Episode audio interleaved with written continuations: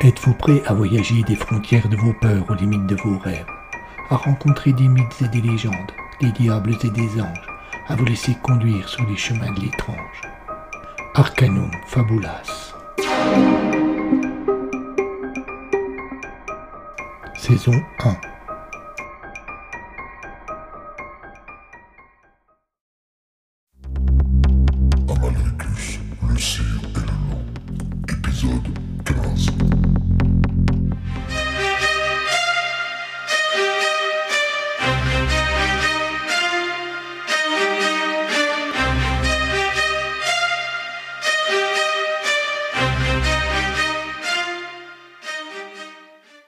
Un quart d'heure plus tard, l'ouvrier et Tari reprenaient la voiture pour regagner le fort. Comme Alain s'apprêtait à ouvrir la portière conducteur de son véhicule, quelqu'un jaillit de la voiture garée juste à côté et d'un coup de creuse de revolver assomma l'infortuné scientifique.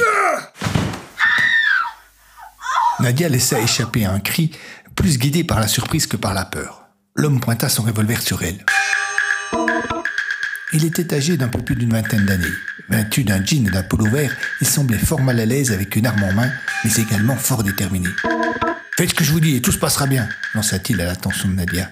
Ah, ne nous énervons pas, restons calmes. Ta gueule, coupa-t-il. Dans le coffre de ma voiture, il y a une valise, prends-la. Elle s'exécuta. Mets-la dans ta bagnole et prends le volant. Je monte à côté. Au moindre geste de travers, je te bute. Où, où va-t-on? On va à Joux. En se servant de Nadia comme d'un laissez-passer, l'homme n'eut aucun mal à atteindre le fort, et les policiers ne remarquèrent rien. Quand ils furent arrivés, ils se rendirent dans le tombeau. L'homme prit soin de bien tout fermer derrière eux, pour être sûr que personne ne pourrait les rejoindre. Puis, arrivé sur les lieux, il fit s'asseoir Nadia dans un coin et lui ligota les pieds et les poings.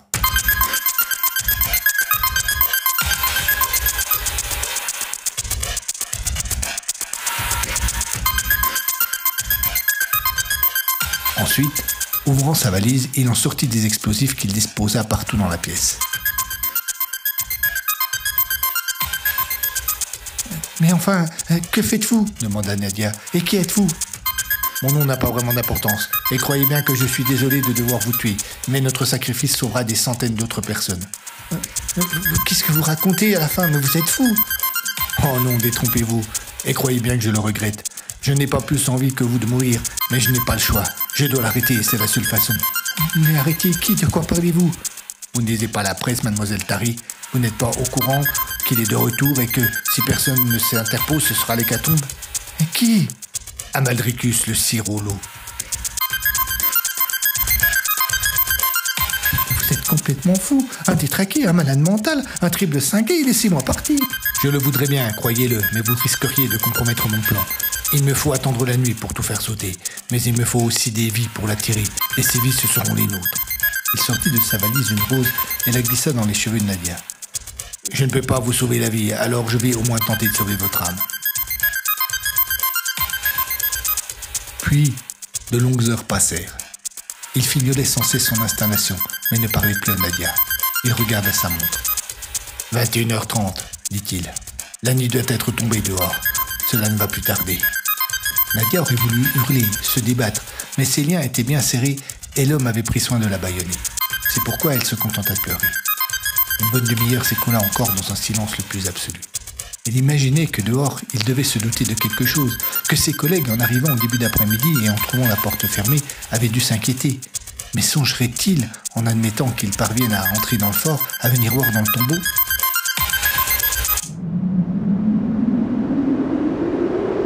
Un bruit l'attira de ses pensées.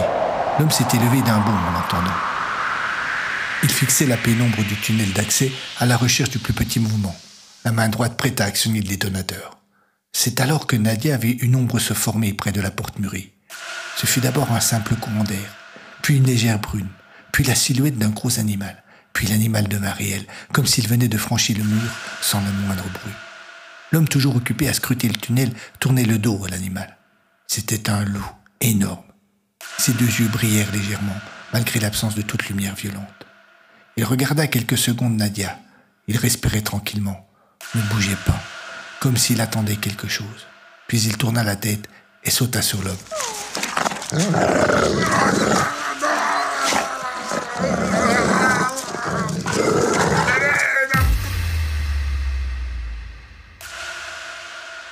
À ce moment précis, quelque chose heurta le crâne de Nadia qui perdit connaissance.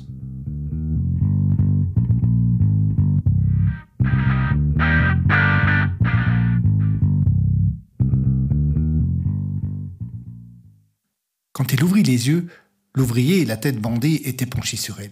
Une agitation anormale régnait dans le tombeau. Des policiers entraient et sortaient, et deux infirmiers étaient occupés à enlever un corps ensanglanté. Elle est revenue à elle hurla l'ouvrier. Rosette s'approcha et se pencha sur la jeune femme. Cela va mieux, mademoiselle Oui, euh, enfin, je crois. Que, s'est-il passé Vous avez été enlevé par un détraqué. Il avait complètement piégé le tombeau et semblait bien vouloir se faire sauter avec. Et aussi avec vous, d'ailleurs. Mais quelque chose où quelqu'un ne l'a pas laissé faire. Il a été salement arrangé et sa famille aura du mal à le reconnaître. Vous n'avez rien vu? Euh, Non, j'ai été frappé à la tête. J'ai perdu connaissance, répondit-elle après quelques secondes de réflexion. En tout cas, vous avez vraiment de la chance d'être encore en vie. Euh, euh, comment êtes-vous arrivé ici? C'est monsieur l'ouvrier qui nous a prévenus. Nous avons mis un certain temps à vous localiser, puis à préparer une intervention. Mais quand les hommes du raid sont entrés ici, ils ont trouvé le corps de votre agresseur mutilé et vous sans connaissance sur le sol. Vous savez de qui il s'agissait? En fait, oui. Il s'appelait Pascal Moll. Il y a quelque temps déjà que nous étions à sa recherche. Il a travaillé ici cet hiver. Moll s'étonna Nadia. Mais, mais c'était le jeune étudiant qui avait émis l'hypothèse de la porte murée eh, C'est bien lui, en effet. Nadia passa la nuit à l'hôpital, en observation. Elle eut beaucoup de mal à trouver le sommeil. Elle repensait à tout ce qu'elle avait vu depuis son arrivée dans le coin. Cet étrange moine, ces meurtres, ce loup qui se matérialise, et l'Odesse, ce farfelu qui vient lui conter des sornettes à propos d'un fantôme. Mais où suis-je tombée se demanda-t-elle juste avant que Morphée ne l'embrasse enfin. Quand elle se réveilla, elle fut surprise de n'entendre aucun bruit. L'hôpital semblait complètement désert, abandonné. Elle se redressa et regarda sa montre. 9 heures. C'était pour le moins étonnant. Comment se faisait-il que personne ne l'ait réveillée? En général, les infirmières font un tour vers 6 heures du matin. Elle saisit la sonnette qui permettait de les appeler et appuya trois fois, mais personne ne vint. Une étrange ambiance régnait, et sans qu'elle ne sût vraiment pourquoi, Nadia se sentit d'un seul coup très mal à l'aise.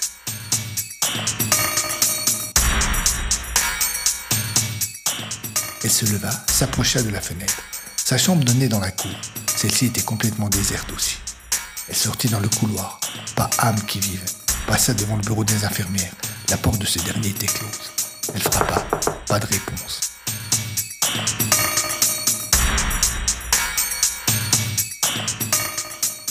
Elle l'entr'ouvrit. Quatre cadavres affreusement mutilés étaient couchés sur le sol, les visages en sang, les yeux fixés sur le néant. Nadia roula et referma la porte. Elle fit volte-face pour partir en courant, mais se trouva nez à nez avec le moine. À ses pieds, assis tranquillement, le loup qu'elle avait vu apparaître dans le tombeau. Elle poussa un nouveau cri, voulut reculer, mais heurta la porte. N'ayez pas peur, murmura d'une voix douce le moine. Je ne vous ferai aucun mal. Euh, je veux juste savoir ce que vos amis trament contre moi. Euh, quels amis Elle devina un sourire plus agacé qu'amusé sous la capuche du moine. L'Odesse, Rosen et Sénécha. Nadia ne comprenait pas, et le moine se montrait de plus en plus menaçant. Le loup s'était dressé et grognait. La jeune scientifique tentait de se soustraire à la menace en s'éloignant le long du mur, mais son interlocuteur la suivait et maintenait son étreinte. Je, ne sais pas ce que vous voulez dire, je, ne comprends pas. L'Odesse, je l'ai rencontré une fois, mais, il est fou, il croit aux fantômes, et je ne sais pas ce qu'il veut faire. Vous savez, reprit le moine, je pourrais simplement, en posant ma main sur votre front, savoir la vérité. Je briserai tous vos souvenirs, toutes vos connaissances, et même tous vos secrets. Je connaîtrai votre vie comme si je l'avais vécue, et je saurai si vous me mentez. Mais vous y perdriez la vie. Votre corps ne serait plus qu'un fruit sec et périmé. Ne m'obligez pas à en venir à une telle extrémité. Je vous jure, je, ne sais rien. Je n'aime pas tuer les femmes. J'ai dû le faire une fois pourtant, assez récemment. Elle ne veut pas parler non plus. effectivement, elle ne savait rien. Au loin, une voix féminine appela. Mademoiselle, mademoiselle Nadia eut envie d'hurler au secours, mais la peur la paralysa. Le moine avait tourné la tête en entendant l'appel, mais il ne sembla pas impressionné pour autant. Ce que vous avez vu dans le bureau des infirmières, poursuivit-il, Ce n'est qu'un avertissement. Ce qui arrive à ceux qui veulent m'affronter. Mademoiselle, mademoiselle Le moine regarda à nouveau dans la direction d'où venaient les cris. Souvenez-vous-en. Il disparut d'un seul coup.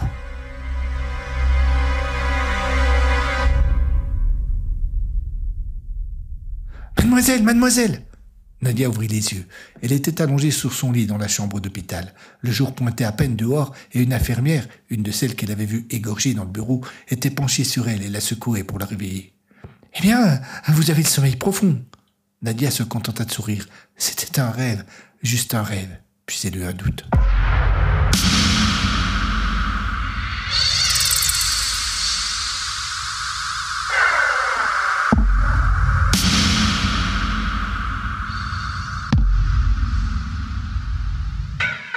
Dans la matinée, elle reçut la visite du commissaire Rosen. Il lui posa tout un tas de questions sur ce qui s'était passé, tentant d'obtenir le plus de détails possible. Mais au fond, elle sentait bien qu'il était préoccupé par autre chose et que l'intérêt qu'il accordait à ses réponses était tout relatif. Nadia repensa à son rêve. Elle était surprise de s'en souvenir aussi parfaitement, elle qui d'habitude les oubliait tous. Le moine avait parlé de Sénécha, le et Rosen. Elle fut intriguée et tenta d'amener le sujet sur le DES, le technicien d'estrène électronique qui lui avait tenu un discours abracadabrant. Lorsqu'elle prononça son nom, Rosen se ferma. Il parut vraiment embarrassé, comme s'il avait voulu dire quelque chose mais qu'il n'osa point. Il eut un léger silence gêné des deux, puis le policier se risqua. Je connais très bien Paul Lodès. Euh, disons que nous avons des objectifs communs. Je m'en doutais, répondit Nadia. Euh, quelqu'un m'en a parlé. Qui? demanda Rosen interloqué. La jeune femme raconta son rêve. Elle expliqua également comment elle avait fait la connaissance du moine et comment elle avait découvert qu'il lui avait menti au sujet de Sainte Théodule. Elle osa parler du loup qui s'était matérialisé devant ses yeux et des étranges découvertes qu'elle avait faites dans le tombeau. Le commissaire écouta sans mot dire. Il parut tour à tour surpris, intéressé ou même très inquiet. Je ne crois pas aux fantômes, dit en souriant Nadia, mais quelque chose de pas clair se cache là derrière, et de toute façon je déteste qu'on me fasse des menaces. Le commissaire sourit franchement. Il sentit là qu'il avait une nouvelle alliée dans la lutte contre Amaldricus. Je suis persuadé, mademoiselle Tari, que vous pourrez nous aider bien plus que vous l'imaginez. J'aurai plusieurs documents à vous faire lire et j'aimerais avoir votre avis.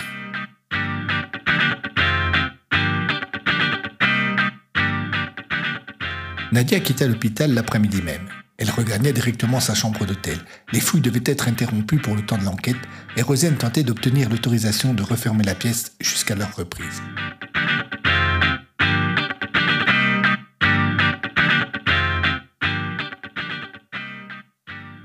Dans le hall de l'hôtel, la jeune scientifique rencontra un homme qui se présenta comme étant Flavien Sénéchal. Je suis envoyé par le commissaire pour vous remettre les documents dont il vous a parlé. Il lui tendit un petit sac en plastique contenant une lettre et un vieux cahier relié en cuir rouge.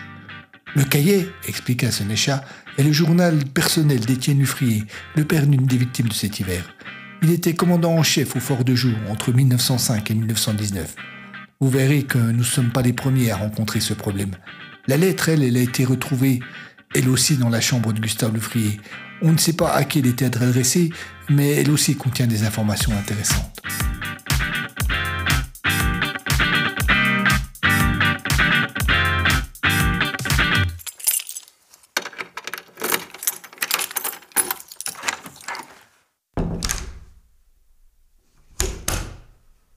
Dès qu'elle arriva dans sa chambre, Nadia ouvrit le journal. Certaines pages avaient un signet.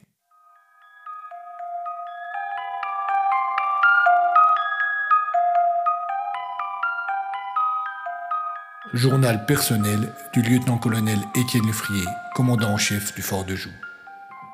Samedi 12 août 1905.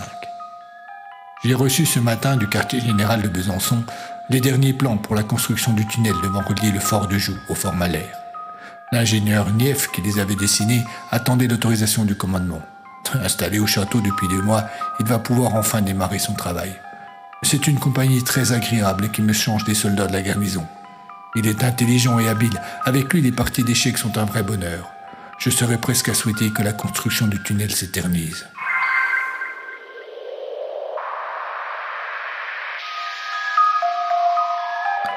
Mercredi 16 août 1905. Ce matin, les travaux ont pu réellement débuter. Le plan de Nief prévoit que le tunnel sera percé à partir du puits de Joux, à mi-hauteur environ, qu'il avancera en pente très légère sur une vingtaine de mètres, puis qu'il descendra à la verticale sur une cinquantaine de mètres. Il sera installé un système de monte-charge. La première étape consiste donc à installer une sorte de plateforme dans le puits pour permettre aux hommes de travailler. En son centre, on conservera un trou rond qui permettra de continuer à puiser l'eau. Tout devrait être prêt le 20.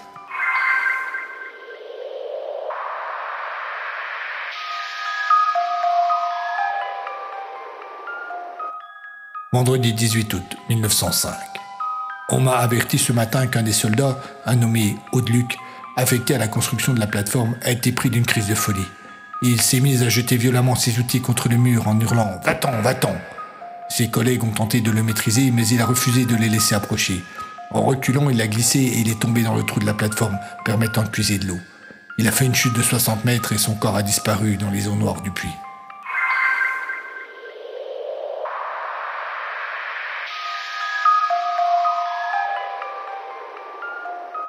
Mardi 22 août 1905. Après l'accident de la semaine dernière, les travaux ont pris un peu de retard. Or, rien de conséquent, et je pensais que la plateforme serait terminée ce soir, demain ou plus tard. Et puis, en début d'après-midi, le lieutenant Massner, qui supervise les travaux, a demandé à me voir. Il m'a fait dire que c'était à propos de la mort d'Audeluc. Quand il est entré dans mon bureau, j'ai remarqué de suite qu'il n'était pas dans son état normal. Ses yeux portaient de valises énormes, comme s'il n'avait pas dormi depuis plusieurs nuits. Il a eu beaucoup de mal à entrer en matière. Et puis, il m'a dit qu'il savait ce qui avait provoqué la crise d'Audeluc. Que lui aussi avait été témoin de choses étranges. Plusieurs fois, sur le mur s'était dessiné un visage qu'il observait. Et j'ai attribué tout cela à fatigue et je lui ai donné quelques jours de permission. Mais je dois avouer que cette histoire me tourne dans la tête.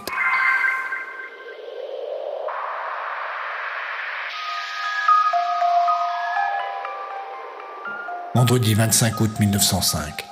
Aucun nouvel incident ne s'est produit au cours des trois derniers jours, et la plateforme est enfin terminée. Nous pourrons cet après-midi commencer à creuser. Mief est surexcité, la plupart des hommes me paraissent plutôt inquiets.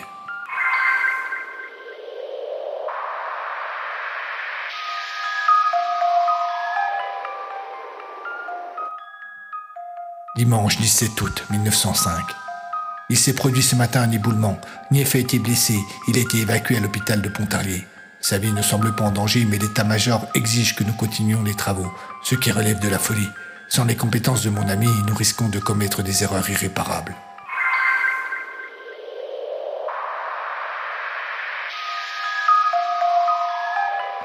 Mardi 3 octobre 1905. Nief n'est toujours pas sorti de l'hôpital, et je commence à me demander si les médecins ne nous ont pas menti quant à son état de santé réel. Je suis de plus en plus inquiet. Malgré tout, j'ai repris la direction des travaux et le tunnel avance lentement. L'idée de Nief de creuser à partir du puits nous a permis de gagner un temps plus que précieux. Toutefois, je repense souvent aux déclarations du lieutenant Massner. Il a été muté à la fin de l'été, mais j'ai entendu dire que d'autres hommes sur le chantier ont été témoins du même phénomène, mais n'ont pas osé en parler. Je suis de plus en plus mal à l'aise dans cette forteresse. J'ai comme qui dirait un pressentiment. Cela fait plusieurs nuits que je fais des cauchemars. Ma chambre, qui me semblait avant si agréable, mais de plus en plus froide. Je vais faire transférer mes quartiers dans la partie plus moderne du fort. Je ne puis rester plus longtemps dans une partie médiévale sans devenir fou.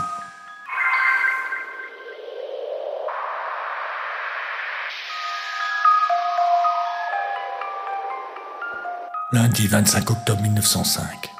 Nief est revenu au fort. Il a la patte sérieusement bandée, mais c'est une vraie joie de le voir reprendre sa place parmi nous. Dès ce soir, nous organiserons une petite fête pour fêter son retour.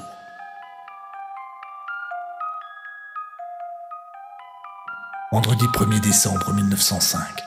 C'est une catastrophe. Mief a refait les calculs 100 fois. Nous avons, en son absence, commis une erreur et avons creusé trop horizontalement au lieu de descendre. Si nous continuons ainsi, nous allons sortir à flanc de colline et il sera impossible de creuser le puits vertical dans de bonnes conditions. Dès demain, nous allons corriger le tir. Mardi 5 décembre 1905. Ces histoires de tunnel me traumatisent de plus en plus et j'ai encore passé la nuit à cauchemarder. J'étais seul dans le tunnel et il fallait que je creuse, que je creuse plus vite possible pour échapper à une mètre de l'eau qui me poursuivait. Je me suis réveillé en sueur et je n'ai pas pu refermer l'œil de la nuit. Vendredi 8 décembre 1905. Je l'ai vu. Ce matin, je l'ai vu. Je venais de descendre dans le puits pour rejoindre Nief dans le tunnel. J'étais seul sur la plateforme. J'ai entendu un petit bruit derrière moi. J'ai fait volte-face. Et là, sortant à moitié du mur, j'ai vu le visage d'un vieillard. C'était comme si on avait sculpté un bas-relief dans la paroi. Mais il était animé. Il a cligné des yeux plusieurs fois. Ma première réaction a été de reculer. Mon pied a ripé et je me suis retourné précipitamment. J'étais juste à côté du trou. J'ai failli tomber. Lorsque j'ai regardé à nouveau le mur, il n'y avait plus rien.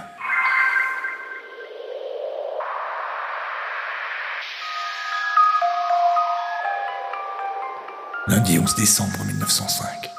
En creusant, les hommes ont ce matin découvert une pièce située sous les fondations du château. D'après Nief, elle daterait du Moyen Âge. En son centre se dresse un hôtel sur lequel se trouvent les restes d'un squelette. Nous aurions dû normalement passer en dessous de cette étrange tombe si nous avions suivi les plans fixés par Nief. Je suis donc confronté à un problème.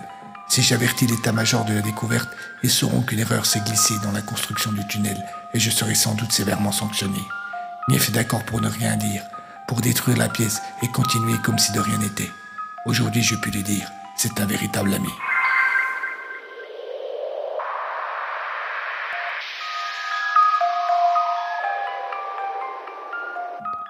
Mardi, 13 décembre 1905. Un second cadavre a été découvert ce matin. Il s'agit de l'un des gardes qui tournait dans le château cette nuit. Une fois de plus, j'ai rêvé de ce meurtre. Je suis en train de devenir fou et il faut que j'en parle à Nief.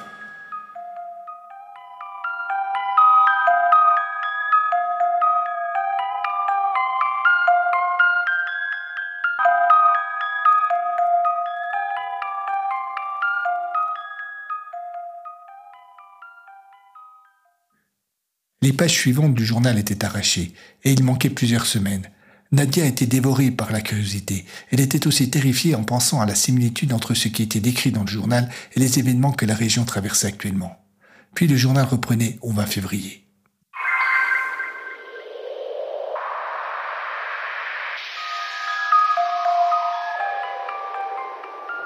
Mardi, 20 février 1906.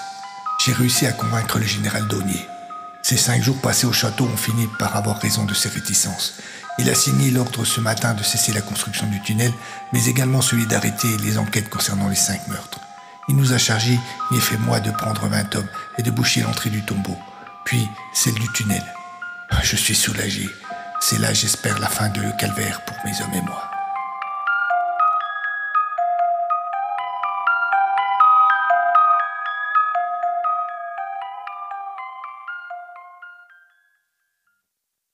La lettre, elle, s'adressait à un prénommé David, sans autre précision. Le frier l'avait apparemment écrite quelques jours avant sa mort, mais n'avait pas eu le temps de l'envoyer. Cher David, comme nous en avons convenu, je suis revenu près de jours. Le Romac est de retour. Du moins, si on admet qu'il fut parti un jour. J'ai tenté de trouver des alliés ici, mais le responsable des fouilles, un nommé Georges Prénou, demeure totalement hermétique à mes arguments. Je vais tenter de m'intéresser aux membres de son équipe, ne sait-on jamais. En attendant, je ne tiens pas à rester les bras croisés. C'est pourquoi j'ai mené ma petite enquête au vu des nouveaux éléments que tu m'as fournis. Et j'ai découvert deux sites susceptibles de contenir le rocher marqué, auquel il est fait allusion dans la légende. Le premier se trouve juste en face du fort de Joux, au fort Malher. Il est vrai qu'il date seulement du 19e siècle, mais j'ai appris dans des archives militaires qu'au moment de sa construction, les soldats ont retrouvé sur place les restes d'un château plus ancien qui, d'après d'autres documents, s'appelait le Molor de Monjou. Cela sera le premier endroit où je vais me rendre. Le second est juste au-dessus de Pontarlier, derrière une petite chapelle appelée la chapelle de l'Espérance. Lors de sa construction à la fin des années 1850, on a retrouvé les restes d'un château datant lui aussi du Moyen Âge. Toutes ces constructions si proches de Joux me laissent penser qu'elles étaient destinées à protéger la seule chose capable de lutter contre Amaldricus. Avec le temps, on a oublié la menace et on a oublié aussi ses places fortes. Bien sûr, tout cela n'est que théorie, mais je vais les vérifier et je te tiendrai au courant. Amitié, Gustave.